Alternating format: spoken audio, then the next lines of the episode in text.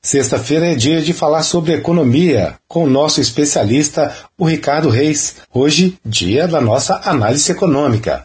Todas as sextas, o Ricardo fala sobre um assunto relacionado à economia de forma fácil para que você, ouvinte, entenda o que acontece na economia do nosso país e que sempre você vai poder aplicar no seu dia a dia.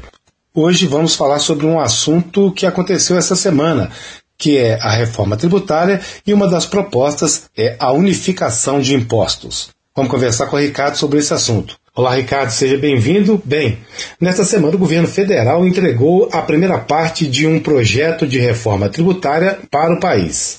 Nessa primeira parte, há uma unificação de impostos, né? uma proposta de unificação de impostos. O ministro Paulo Guedes foi à imprensa, de uma forma geral, defender essa reforma.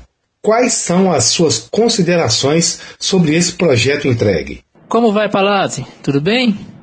Olha, em relação a essa primeira parte, nós não podemos deixar de elogiar que finalmente chegou à mesa essa, essa proposta, essa discussão oficial, está oficializada agora. Nós temos uma reforma tributária em discussão no Brasil.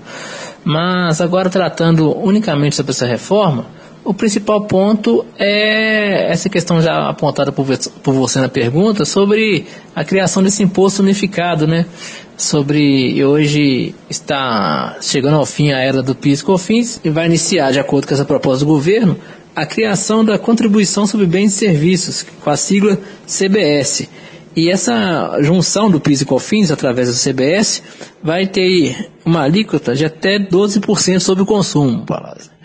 E como lado positivo também dessa unificação está de fato a agilidade né, nessa cobrança dos impostos, na, nos cálculos e até mesmo esse auxílio na previsibilidade correta de quanto será tributado.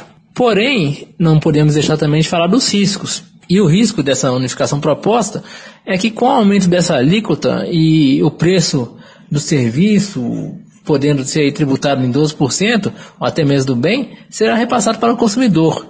Sendo assim, o consumidor, aquele consumidor que tem uma renda menor, Palácio, terá ainda uma redução do seu poder de compra, o que é nada positivo, não é nada positivo, né? E essa reforma tributária foi entregue há três dias, ela ainda carece de bastante estudos, mas inicialmente ela tem uma questão que me preocupou bastante, que ela não melhora o nosso regime tributário. A gente tem aqui o Brasil, Palácio, vai continuar pagando uma alta carga tributária se seguir dessa forma, sendo que mais de 50% do que é arrecadado em impostos vem do consumo.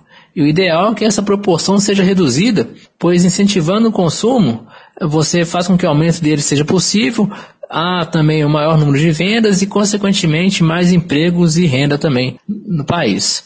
Mas é importante ressaltar, mesmo com essas questões que eu estou apontando aqui, que o governo anunciou que as próximas etapas, que estão em fase final de elaboração, compensarão esse aumento inicial que a gente está discutindo aqui e que não haverá um aumento de carga tributária no país, com, com a junção das quatro propostas que serão enviadas, faltando essas três ainda, né?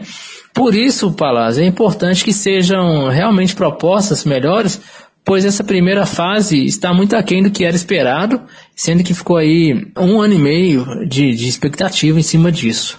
E por fim, Palazzi, é muito importante ressaltar aqui para o nosso ouvinte é que essa questão tributária tem um relacionamento direto com a desigualdade social, que é muito gritante aqui no Brasil, e por isso nós vamos seguir estudando quais pontos e como isso estará na mesa a partir de agora, lidando com a questão da desigualdade, né, dessa fase de discussão no Congresso, mostrando aí qual é o verdadeiro objetivo, é, quais grupos. Aqui Brasil, né, essa proposta de reforma tributária estará beneficiando. Palazzi, um forte abraço, até a próxima. Tá certo, Ricardo Reis, obrigado pelas suas ponderações aqui para a Real FM e para os nossos ouvintes. Lembrando sempre que o nosso ouvinte pode fazer sua sugestão de pauta, mandar sua dúvida, fazer a sua crítica nos nossos canais. Os telefones são 3551-7777 ou 0412. Nas nossas redes sociais, você pode procurar por Rádio Real FM Oficial.